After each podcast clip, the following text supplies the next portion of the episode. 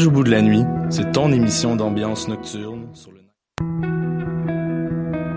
Voyage au Nightlife Underground montréalais. Découvertes musicales, chroniques culturelles et idées de sortie pour divertir tes nuits urbaines. Voyage au bout de la nuit, c'est l'émission nocturne de choc.ca. Ma tasse de thé, c'est votre rendez-vous pour le meilleur de la musique britannique.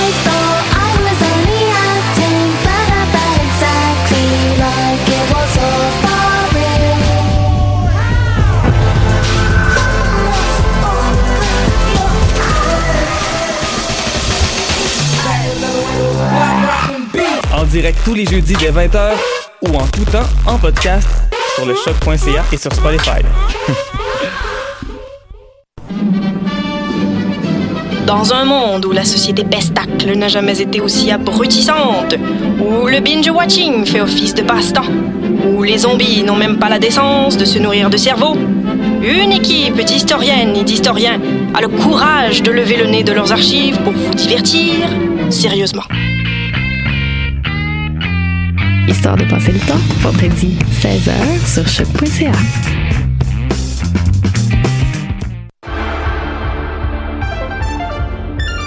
Cinéma, jeux vidéo, télé, bande dessinée, littérature. Chaque semaine, les Amazones se réunissent pour discuter geekness avec un regard féministe et un panel pas comme les autres. Parce que la culture geek, c'est pas juste un boys club. Rejoignez-nous tous les mercredis dès 11h sur choc.ca. Eh, vous saviez que choc.ca ce n'est pas que du podcast C'est aussi 5 chaînes musicales 24 heures sur 24 pour vous accompagner partout. Rock, indie pop, hip-hop, musique francophone et musique électronique en écoute gratuite et à volonté.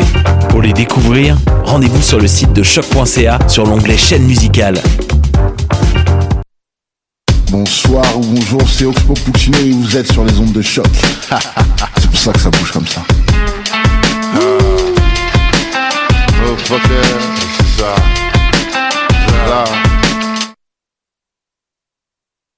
Ma tasse de thé, c'est votre rendez-vous pour le meilleur de la musique britannique.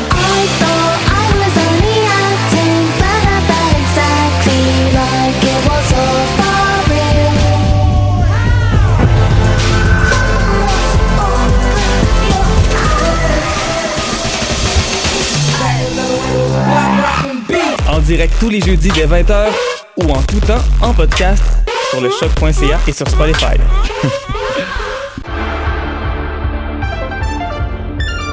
Cinéma, jeux vidéo, télé, bande dessinée, littérature. Chaque semaine, les Amazones se réunissent pour discuter geekness avec un regard féministe et un panel pas comme les autres. Parce que la culture geek, c'est pas juste un boys club. Rejoignez-nous tous les mercredis dès 11h sur choc.ca. Eh, vous saviez que choc.ca ce n'est pas que du podcast C'est aussi 5 chaînes musicales 24 heures sur 24 pour vous accompagner partout. Rock, indie pop, hip-hop, musique francophone et musique électronique en écoute gratuite et à volonté. Pour les découvrir, rendez-vous sur le site de choc.ca sur l'onglet chaîne musicale. Bonsoir ou bonjour, c'est Oxpo Puccino et vous êtes sur les ondes de choc. c'est pour ça que ça bouge comme ça. Oh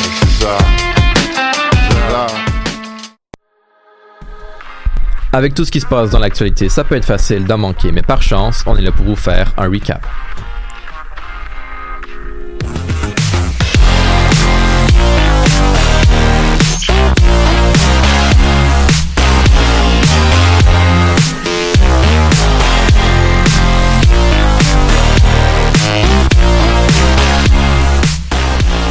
Bonjour tout le monde et bienvenue à cette nouvelle édition du Récap. Pour ceux qui joignent à nous pour la première fois, le concept est très simple. Au cours de la prochaine heure, on va vous faire un petit récapitulatif des nouvelles les plus marquantes de la semaine précédente. Aujourd'hui, je suis accompagné de Nicolas, Bruno, Tim, Nina Rose et Laurence. Bonsoir. Et Julien à la régie. Salut à tous. Et moi, c'est Florian. Et cette semaine, pour l'édition du 11 février, on vous parle de toutes sortes de sujets. Mais pour ouvrir le bal, on a finalement connu la semaine dernière la conclusion d'un dossier qui a retenu l'attention au Québec pendant plusieurs mois. On parle bien sûr de l'affaire Bissonnette, dont le principal intéressé connaît désormais son sort. Nicolas, tu as plus de détails pour nous. Oui, en effet, Alexandre Bisonnette a connu sa sentence vendredi matin. L'homme de 29 ans était assuré de faire de la prison à vie pour les meurtres commis au Centre culturel islamique de Québec il y a deux ans. Euh, le juge François Huot devait déterminer le minimum d'années de prison avant que l'accusé puisse faire une demande de libération conditionnelle. Donc, euh, Alexandre Bisonnette avait déjà plaidé coupable à six chefs de meurtre au premier degré et six chefs de tentative de meurtre. Euh, Dans un jugement de 246 pages, le juge condamne l'homme de 29 ans à la prison à perpétuité sans possibilité de libération avant 40 ans. Premièrement, il faut savoir que la défense demandait 25 ans et que la couronne réclamait 150 ans de prison avant une possible libération conditionnelle. Deuxièmement, depuis 2011, les tribunaux du pays peuvent choisir d'imposer des peines plus élevées aux condamnés. Ça, ça veut dire que dans le cas de peines multiples, le juge peut additionner 25 ans par meurtre. Dans le cas d'Alexandre Bisonnette, la couronne demandait 150 ans de prison sans possibilité de libération pour les six meurtres commis. Avec une telle peine, l'accusé aurait passé le restant de ses jours emprisonné.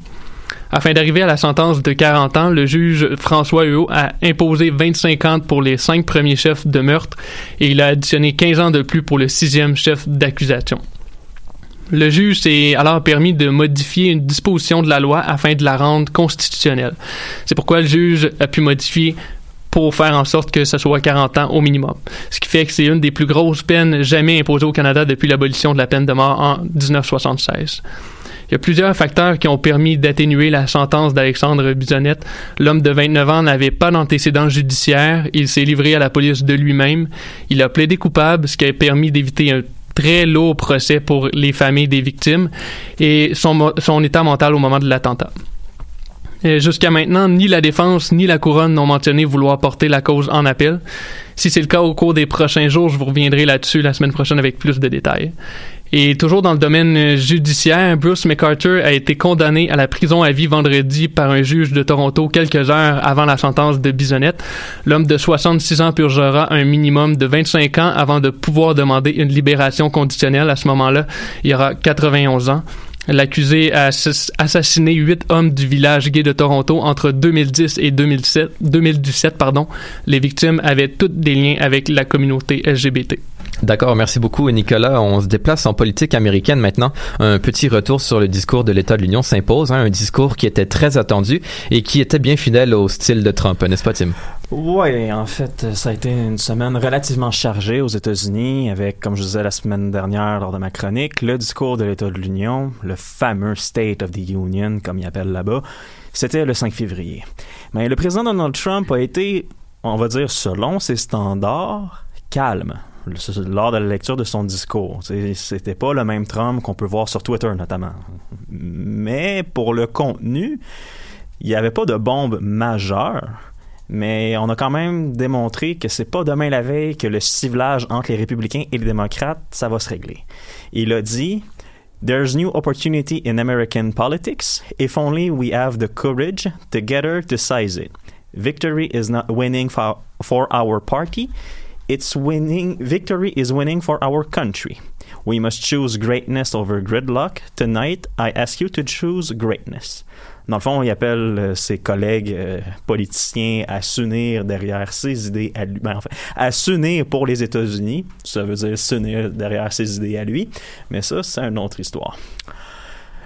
Lors, du même lors de ce discours, il s'est déclaré contre l'implantation des idées socialistes en disant America was founded on liberty and independence and not government act coercion, domination and control. Tonight we renew our resolve that America will never be a socialist country. Il a aussi fait allusion au fait que le socialisme était la cause des déboires au Venezuela. Nicolas en a parlé dans les dernières semaines et va en reparler après la pause. Et c'est un lien plutôt douteux, surtout à un moment où de plus en plus de démocrates, eux, les réclament l'implantation d'une taxation plus élevée pour les multimillionnaires et milliardaires et un- une réforme du, de la santé aux États-Unis. Ah, aussi, il a, il a également maintenu le cap sur son projet de mur à la frontière sans évoquer la possibilité de l'état d'urgence. Ça, c'est quand même une bonne nouvelle parce que c'était une des craintes que j'avais mentionnées dans mes dernières chroniques.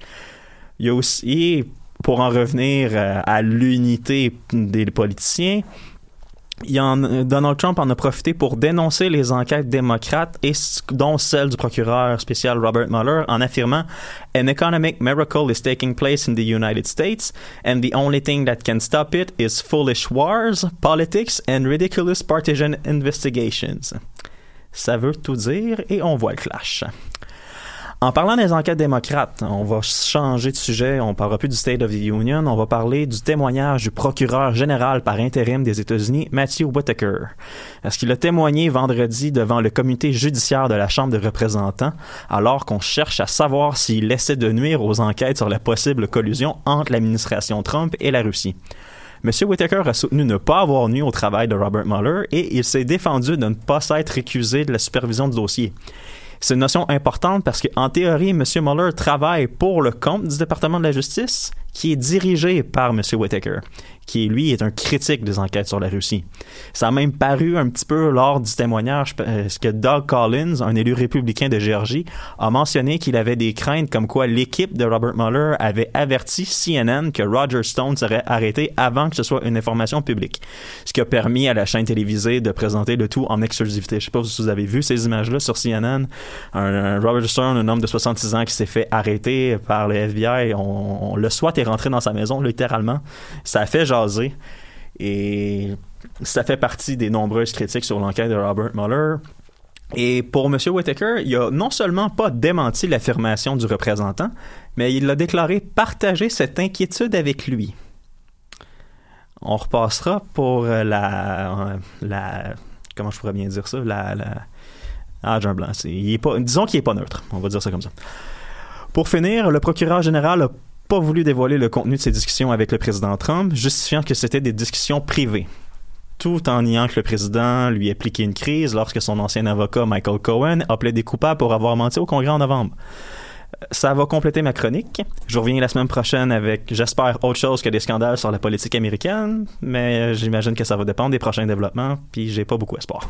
D'accord, merci beaucoup. D'ailleurs, par rapport à ces développements, on va sûrement savoir d'ici la fin de la semaine s'il y aura une nouvelle paralysée euh, gouvernementale par rapport au fameux projet de mur ah, euh, de Trump. Euh. Probablement. Puis il y a eu des, j'ai vu, j'ai eu une notification sur mon téléphone dernièrement comme quoi que le milieu aérien se prépare à déclarer la grève s'il y a un nouveau shutdown. Ouais, alors les paris sont ouverts, mais pour le moment, on poursuit en musique avec Freelance de Toro et moi.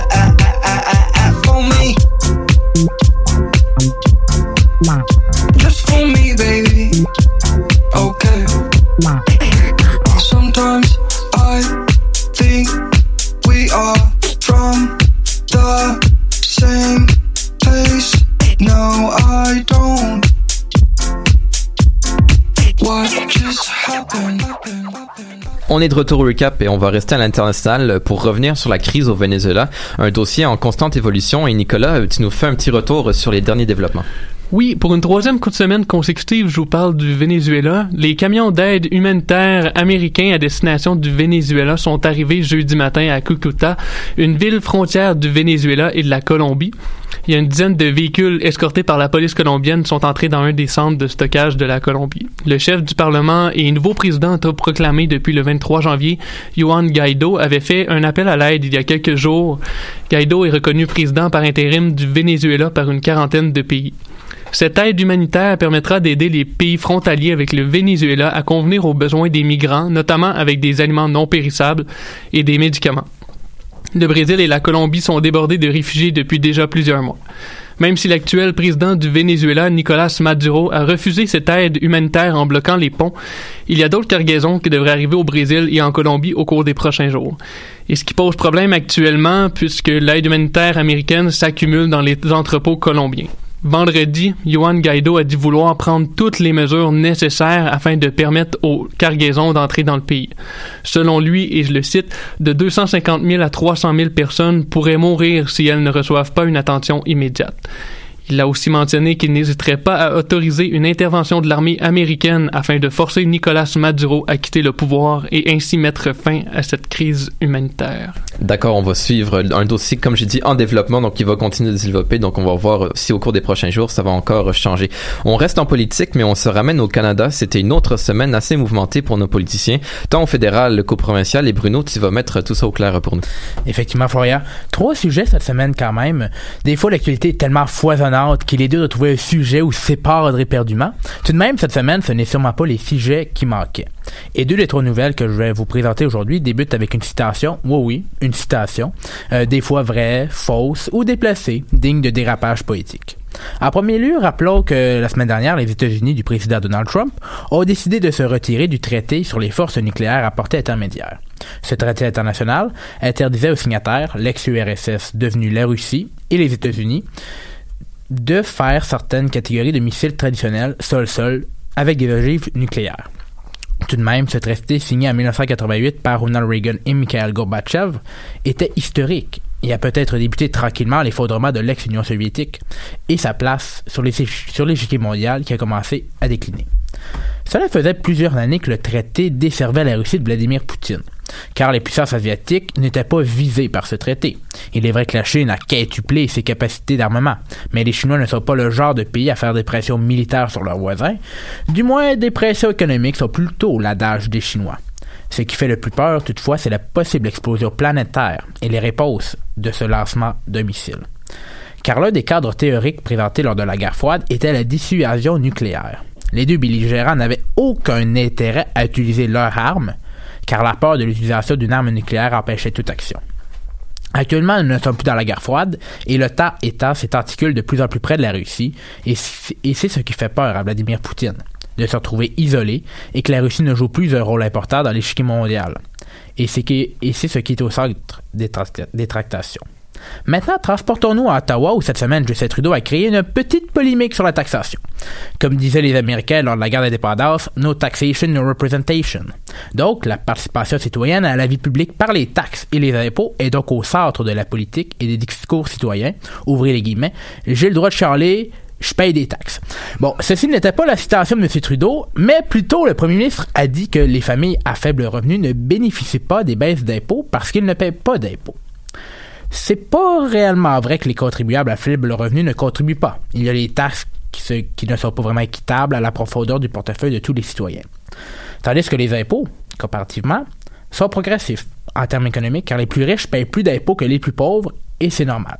L'Institut Fraser, l'année dernière, a présenté que 40% des contribuables ayant des salaires annuels entre 0 et 80 000 payaient 4,6% des impôts personnels de tout le Canada.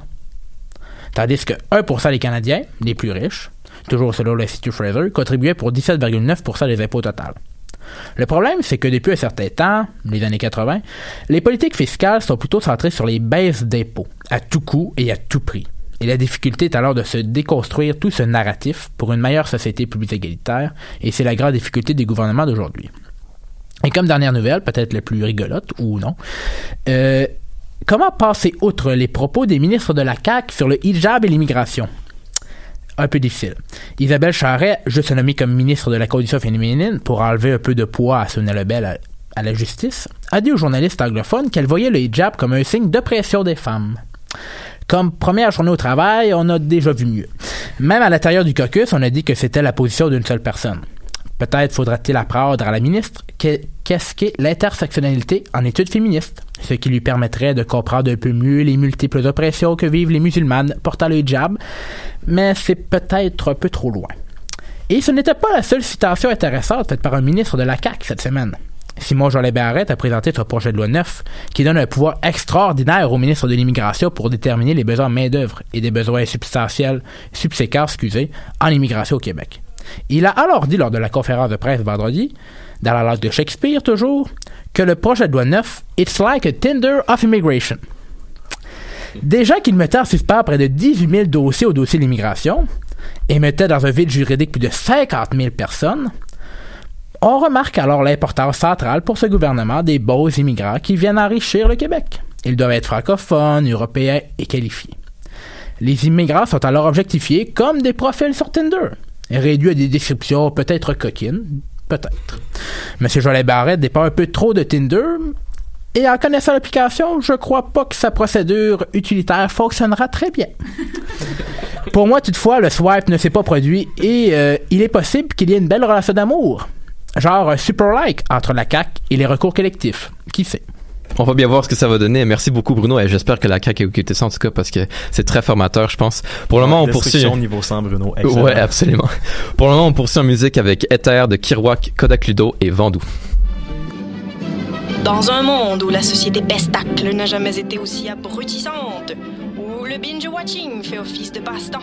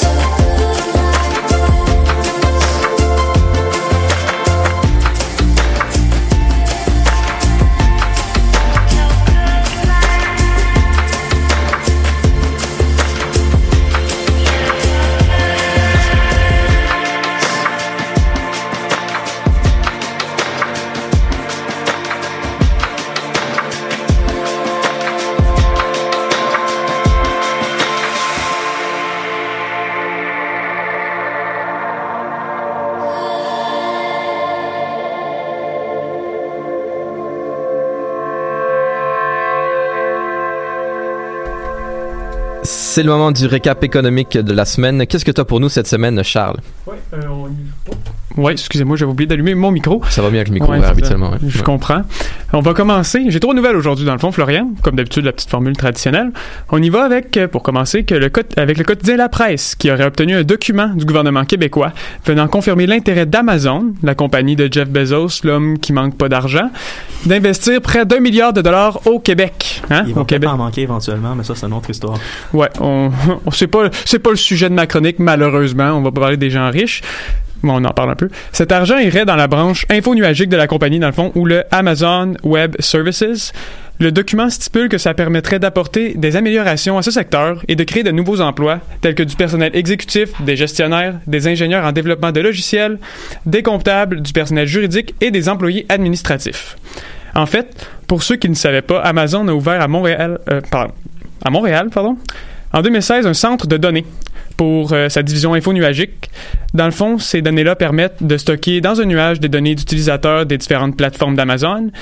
Sa localisation est gardée secrète, évidemment, parce qu'on veut protéger les données d'utilisateurs. On sait que ça marche pas tout le temps, mais on essaye que ça marche. Puis, euh, c'est complètement alimenté en hydroélectricité. Puis, fun fact, c'est ça qui aurait attiré Amazon vers le Québec. Ensuite, après avoir été pointé du doigt pour fraude en raison de contrats bizarres avec la Libye, la firme d'ingénierie SNC Lavalin prévoit que ses bénéfices pourraient être moins élevés que prévu en 2018. Ben, ceux de 2018. Le tout serait lié à un projet minier en Amérique du Sud. On ne sait pas exactement où se situe le projet, mais plusieurs analystes croient que ça se situe au Chili, ce qui serait normal parce qu'on sait que le secteur minier au Chili est quand même très bien développé. Dans un communiqué de presse, la compagnie a affirmé, et je cite, que les défis reliés à ce projet minier découlent principalement des conditions difficiles du site, des mesures de sécurité et de protection de l'environnement plus importantes que prévues et de la sous-performance des sous-traitants, donc de ce projet-là. Les pertes liées à ce projet, c'est 350 milliards de dollars pour la division minière au quatrième trimestre de 2018. L'action de juste pour vous mettre en perspective un peu, l'action de la compagnie avait une valeur de près de 48 dollars le 25 janvier dernier, puis aujourd'hui elle en vaut 35. C'est une baisse d'environ 27% puis c'est là qu'on voit que ça va pas bien pour la compagnie. Puis justement, hein, nouvelle de dernière heure, euh, dernier trois heures pardon. Euh, dans le fond, ça continue de mal aller pour la compagnie parce que le commissaire à l'éthique du Canada, Mario Dion, a déclenché une enquête sur l'implication du bureau de Justin Trudeau dans l'affaire de fraude de SNC-Lavalin, comme quoi il y aurait eu euh, un membre du... euh, le ministre de la Justice du temps aurait intervenu pour empêcher qu'il y ait euh, un procès pour fraude. Puis ça, ça implique des emplois qui pourraient être perdus, puis ça implique une réputation qui pourrait être tachée pour le restant de- des jours de la compagnie, dans le fond. Donc, c'est un dossier à suivre, Florian. Je vais sûrement avoir plus de détails pour vous la semaine prochaine. Absolument, merci Eh, beaucoup, hey, Charles. j'ai- Oh, oh, J'ai trois nouvelles, Florian. trois, un, deux, ouais, trois. S'il te plaît. On va Ah, y c'était pas aller. ta dernière. Ah, c'était un développement à ta deuxième. Ok, excuse, Ouais, j'ai mal c'est compris. ça. J'ai mal suivi, excuse. Excuse-moi, c'est du dernière c'est heure. On n'est pas habitué, hein? Non. Pour finir, parce que je finis là. La directrice générale du Fonds monétaire international, Christine Lagarde, a affirmé que la croissance économique mondiale est plus faible que prévu et que le monde entier doit se préparer à faire face à une tempête importante, économique évidemment. Le discours de Mme Lagarde a été prononcé au World Government Summit à Dubaï. Celle-ci décrit cette tempête par quatre nuages, des nuages gris, des nuages de tempête. Les tensions commerciales avec la Chine et les États-Unis, ça c'est le premier nuage. Ensuite, on a la hausse des taux d'intérêt qui, commence à se généraliser un peu partout dans les pays. Euh, ensuite, on a euh, le, pardon, le ralentissement de l'économie chinoise. Et pour finir, le Brexit et tout ce qui se passe alentour des négociations avec l'Union européenne. Rappelons-nous que le FMI, à la fin du mois dernier, avait baissé les prévisions de croissance mondiale, euh, de croissance économique mondiale, pardon, de 0,2% pour atteindre 3,5% Les prévisions initiales étaient de 3,7% Là, j'ai fini, Florian. Ok, c'est bon? Ouais, c'est bon, ok, tout est beau. c'est- Ok, parfait. Ben, merci beaucoup, euh, Charles, pour euh, ces trois nouvelles, n'est-ce pas? Ben, on va sauter maintenant de récap en récap. On va maintenant euh, se déplacer dans le domaine des sports parce que c'était encore une semaine mouvementée, n'est-ce pas, Julien? Oui, euh, Florian, tu as tout à fait raison. À chaque semaine, c'est une semaine mouvementée dans le domaine du sport. Et là, ça faisait un petit bout que je vous avais pas parlé de nos euh, très chers euh, citadins. Et donc, je vais vous en parler un petit peu. Il y avait des matchs euh, la semaine dernière de basketball tant au niveau des femmes qu'au niveau des hommes. Donc, je commence euh, au niveau féminin, le 8 et 9 février dernier, c'était contre McGill, les Redmen de McGill. Malheureusement, pour les femmes, ça s'est soldé par deux défaites, 75-63 et 68-58. ce qui porte maintenant malheureusement la fiche de l'équipe à deux victoires et 11 défaites cette saison. Du côté des hommes, c'est un peu mieux, mais pas tant. Il y a eu deux matchs, encore une fois, contre McGill, une victoire de 73-69 et une défaite de 91-69 pour une fiche de 6-7. Ce qui est un peu mieux, mais bon, on a, on a déjà vu mieux, euh, comme on dit. Je me déplace maintenant au niveau du hockey parce que Austin Matthews a fait sauter la banque dans la ville reine de Toronto avec une prolongation de contrat de 5 ans d'une valeur de 11,6 millions de dollars par saison. Il devient donc le deuxième joueur le mieux payé de la Ligue, de la LNH, derrière Connor McDavid à 12,5 millions. Mais ce qu'on retient aussi là-dedans, c'est que la situation financière des Maple Leafs va s'avérer complexe dans les semaines et les mois à venir. Parce qu'on sait, bon, on a John Tavares à 11 millions, on a William Nylander à 6,9 qu'on vient tout juste de signer.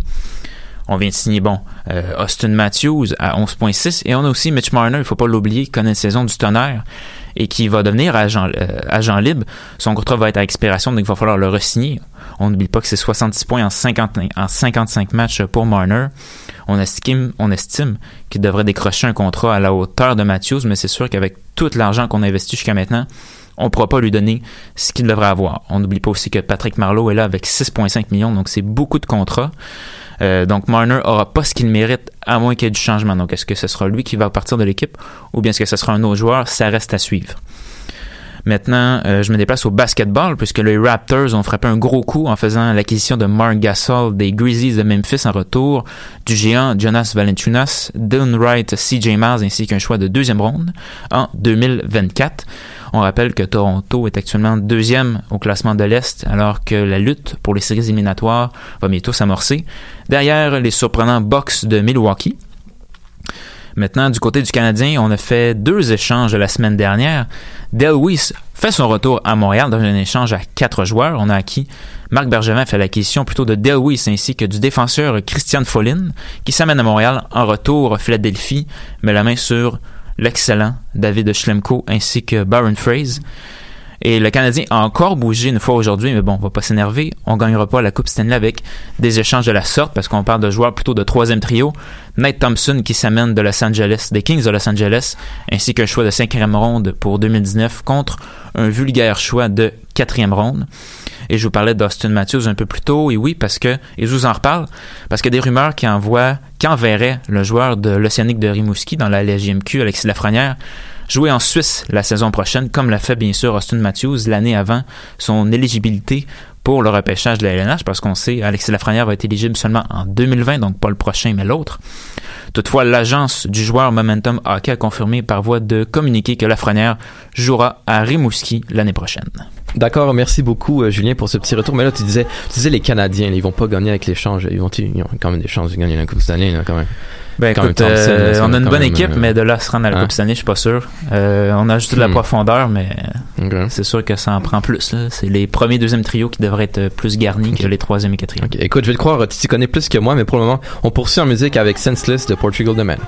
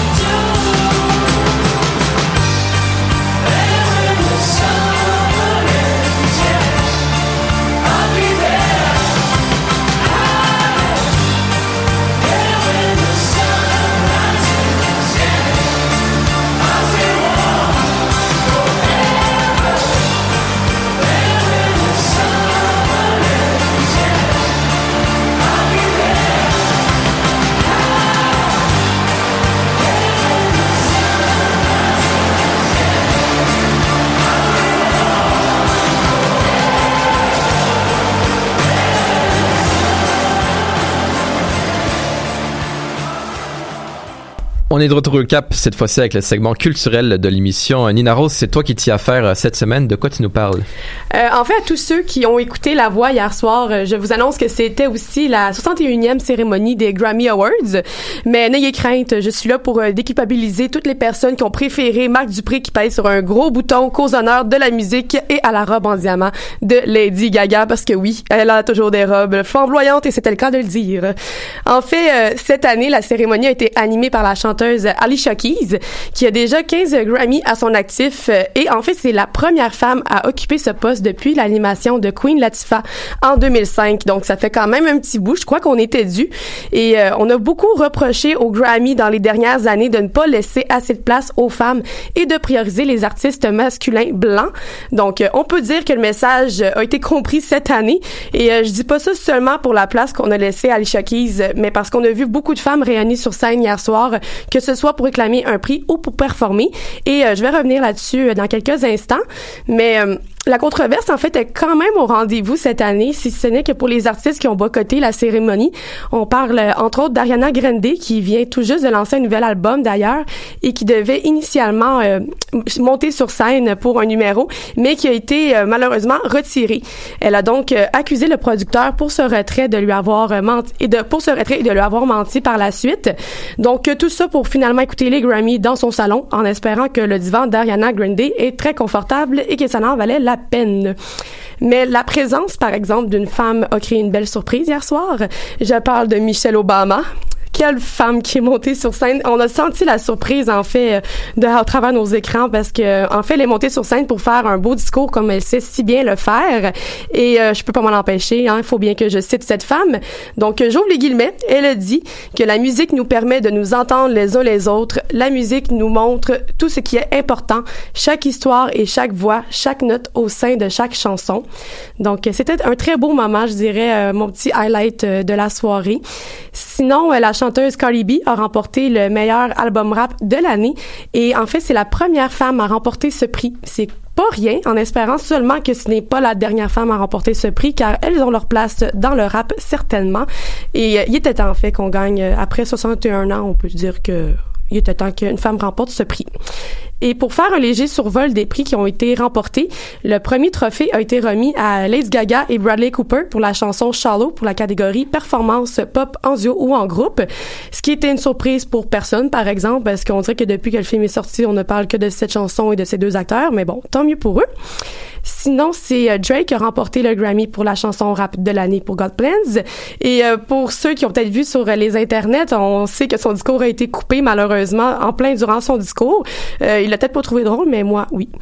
Euh, sinon, le prestigieux prix pour l'album de l'année a été remis à une femme, oh là là, à Casey Musgraves pour Golden Hour. Et c'est la jeune chanteuse britannique Dua Lipa qui a été nommée révélation de l'année. Donc, bravo à elle. Sinon, pour les prestations qui ont marqué la soirée, je ne peux pas ne pas parler de Dolly Parton qui a chanté sur son succès Jolene en duo avec Miley Cyrus, sa filleule. C'était tout simplement magnifique à voir et à entendre. La seule chose que je peux dire, c'est que c'est tellement cool. J'en aurais pris tellement plus. Ça passait si vite, mais euh, écoutez, c'était vraiment un très beau moment. euh, moment coup de cœur de la soirée, je dirais. Et euh, sinon, bien sûr, Jennifer Lopez est restée fidèle à son style car elle a fait son hommage à la compagnie de disques Motown. Et vous pouvez vous imaginer que c'est à la hauteur de sa forme. De mon côté, j'étais simplement essoufflée à la regarder. Et euh, sinon, il y a Diana Ross qui est montée sur scène pour chanter euh, et célébrer son 75e anniversaire, qui est pas tout de suite dans un mois, mais bon, elle était pressée, elle voulait le faire tout de suite. Mais euh, sérieusement, à 75 ans, la performance qu'elle a fait, euh, on lui doit des éloges. Et euh, je vais terminer en faisant aussi des éloges à Alicia Keys, euh, qui a pas juste animé la soirée. Euh, elle a aussi fait une performance qui a pas passé inaperçue, car euh, si un piano c'était pas suffisant, elle a chanté sur scène accompagnée de deux pianos. On imagine une main d'un bord et une main de l'autre. Alicia Keys au milieu qui rock le moment, c'était vraiment magnifique. En fait, euh, l'animatrice a ouvert euh, sa prestation en confiant qu'elle jouera les morceaux qu'elle aurait aimé avoir composés. Donc, un beau petit... un beau petit highlight de sa part. On parle ici de chansons de Nat King Cole, Lauryn Hill, Coldplay, Kings of Leon et Drake. Mais je crois qu'elle a surtout fait bien des heureux quand elle a terminé avec son grand succès Empire State of Mind. C'était un très beau moment. Donc, euh, une très belle prestation de sa part et je vous conseille d'aller écouter sur les internets euh, si vous avez manqué ça hier. Ça vaut la peine. D'accord, merci beaucoup, Nina Rose. Juste avant de poursuivre avec notre dernier sujet, euh, juste faire un petit tour de table parce que tu le mentionnais qu'on pouvait aller revoir les, faits saillants sur Internet. Est-ce qu'il y en a autour de la table qui ont écouté le gala en direct, peut-être? Non? Personne? Non. Non. Une chance que j'étais là. Une chance que t'étais là. Merci. Nina. Ouais, merci. Et euh, si, ben, du côté des, des, des, des prix, est-ce qu'on a des surprises? Est-ce qu'il y a quelque chose qui t'a surpris particulièrement? Ou... Ben, en fait, il y a la chanson de l'année, mais c'est pas une surprise, c'est juste que, en fait, c'était quand même un prix qui était mérité. Là, je me souviens même plus du titre de la chanson, je m'en excuse, je vais essayer de trouver ça, là. Mais euh, c'est la chanson Je l'ai, je l'ai, je l'ai, je l'ai. Un instant. Est-ce que c'est Childish Gambino? Non? Oui. Attends. C'est pas This is America. Voyons donc, je l'ai plus. Mais en tout cas, la chanson de l'année a été remportée par euh, le, le chanteur qui ne s'est pas présenté sur scène et qui a boycotté. euh, Je, je crois Ah, que c'était ok. bel et bien Ouais, c'est ça, c'était lui, ouais. Gambino, Eh, ouais. Je m'en excuse, mais en tout cas, je suis plus surprise par le fait que je sais pas son nom, mais bon, hein, c'est ça. Mais euh, je dirais que c'était plus, c'est pas surprenant le fait qu'il y avait des femmes, mais c'est juste qu'on dirait que c'était pas forcé ou c'était pas naturel parce que on le sait, ils pointaient, on pointait beaucoup du doigt les producteurs euh, de, de mettre pas assez de femmes euh, en éloge, mais là finalement on a juste comme mis plein de femmes d'un coup, c'est comme pas très subtil comme stratégie, mais au moins ils l'ont fait. Un effort, c'est un effort. C'est hein. ça, hein. C'est juste que la subtilité, c'était pas très très large. C'est ça, puis on voit la même tendance euh, aux Oscars ou dans d'autres soirées euh, du genre. Exactement. D'accord. Et puis, ben, pour conclure, euh, on va conclure avec un sujet méconnu tant au Québec qu'à l'échelle internationale, les thérapies de conversion. Euh, Laurence, tu nous expliques de quoi il retourne. Ben oui, mais j'aimerais tout d'abord euh, vous souhaiter à tous et toutes euh, autour de la table ou à l'écoute de notre émission une excellente journée internationale des femmes et des filles en sciences. Je crois que c'est quelque chose à souligner. Donc bravo à toutes celles qui s'illustrent dans ce domaine très contrôlé par les hommes. Mais aujourd'hui, chers auditeurs euh, et auditrices, chers amis, chers amis IES, j'ai choisi de vous parler effectivement d'une nouvelle qui est brièvement passée sous le radar, c'est-à-dire une nouvelle qui est à la fois politique et sociale, qui est venue titiller la militante cachée sous le carré rouge tapis dans mes entrailles, la petite militante toujours à l'affût d'une cause à soutenir ou d'un slogan acclamé, drapée dans des souvenirs du printemps érable et de l'odeur du poivre de Cayenne. Oui, oui. Toujours est-il, chers amis, euh, que et surtout chers auditeurs, en fait, surtout vers vous qu'on veut se tourner, le gouvernement néo-démocrate de l'Alberta a récemment créé un groupe de travail qui sera responsable de déterminer le meilleur moyen d'interdire les thérapies de conversion. Oui, oui, chers gens à l'écoute en live Facebook et autour de la table, l'Alberta a finalement choisi de prendre position sur ces pratiques douteuses que je qualifierais également d'aineuses et dégueulasses, mais ce serait outrepasser mon objectivité journalistique.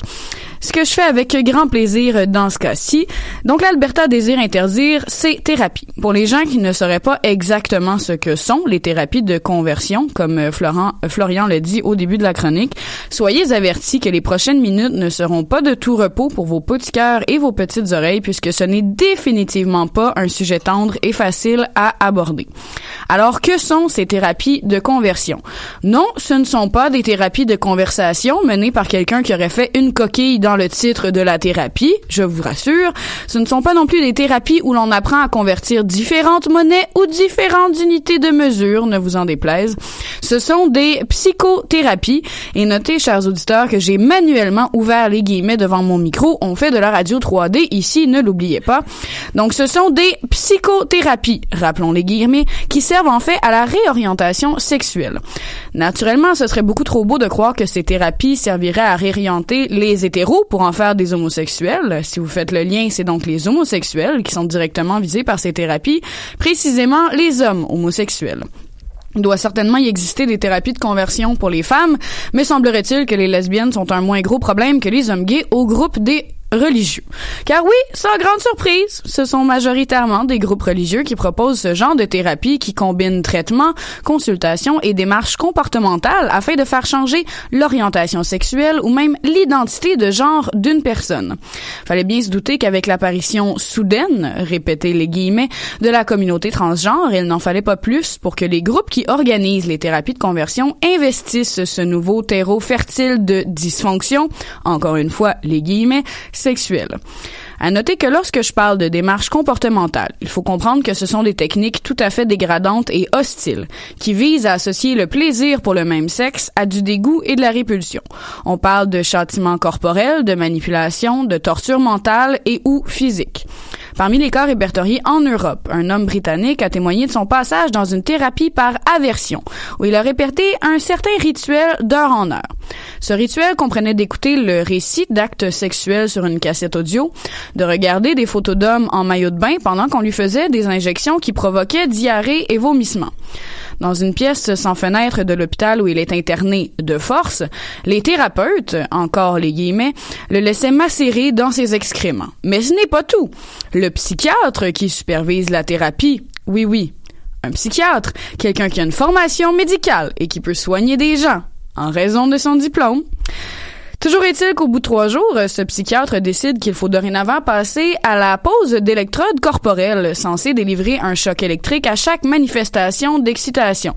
La victime, vous me permettrez bien de l'appeler comme ça, a finalement mon Dieu, pardon, a finalement réussi à s'en échapper. C'est l'émotion qui me prend tout à coup au corps. Le cas de cet homme est malheureusement un cas parmi tant d'autres, mais la bonne nouvelle, c'est que l'Alberta prend maintenant la voie du gros bon sens, selon des déclarations de la ministre de la Santé, Madame Sarah Hoffman, qui a déclaré que la pratique de thérapie de conversion était dommageable et haineuse. Vous me permettrez un no shit lady. Le comité se regroupera pendant les cinq prochains mois avant de rencontrer euh, différents intervenants afin de rédiger ses recommandations. Certains diront qu'il s'agit d'une tentative de faire de la petite politique en vue des élections générales printanières albertaines, mais d'autres, comme moi, feront cependant de petites recherches sur les internets parce que je suis quand même un petit peu turlupinée quant à connaître la position des autres provinces canadiennes. Mais voyez-vous, chers collègues et chers auditeurs, au Québec, les thérapies de conversion sont tout à fait tout à fait encore légal.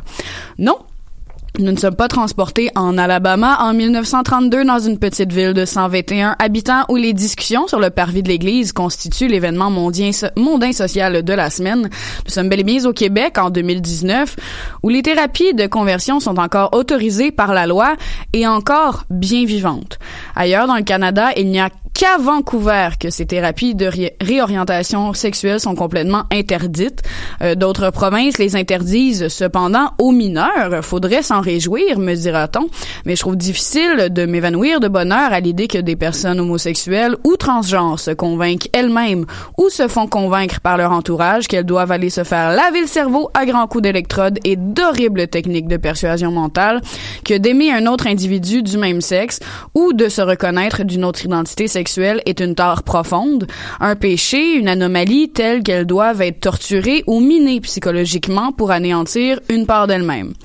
Les conséquences de ces thérapies de conversion ont été notées, étudiées, recueillies. On parle de dépression, d'anxiété, de tentatives de suicide, comme si la communauté LGBT en avait pas déjà assez sur son assiette. En plus d'être inefficaces, ces, ces pratiques sont hautement dommageables pour les personnes qui les subissent, dont la majorité serait des mineurs, fallait s'y attendre. Donc espérons que les recommandations que présentera le comité d'ici une demi-année sauront faire écho ailleurs au Canada pour qu'on tente plutôt de guérir l'homophobie et la transphobie, qui sont certainement bien plus dommageables que les relations amoureuses entre individus du même sexe et les changements d'identité sexuelle. D'accord, merci beaucoup Laurence. Puis ben, comme tu le disais, on espère que ça fera écho. Et comme tu le disais en ouverture, t'as un petit peu de carré rouge en toi. C'est d'ailleurs, j'imagine, pourquoi t'es toute de rouge vêtue aujourd'hui. Hein? 1 plus 1 égale 2. Sur ce, c'est ce qui complète cette nouvelle édition du recap. Si vous avez des suggestions, questions, commentaires, n'hésitez pas à nous écrire via notre page Facebook. Mais dans tous les cas, on va se laisser en musique et on va se dire à la semaine prochaine. Si vous avez peur de manquer quelque chose, ne vous en faites pas parce qu'on sera ici même sur les ondes de choc pour vous faire un autre récap.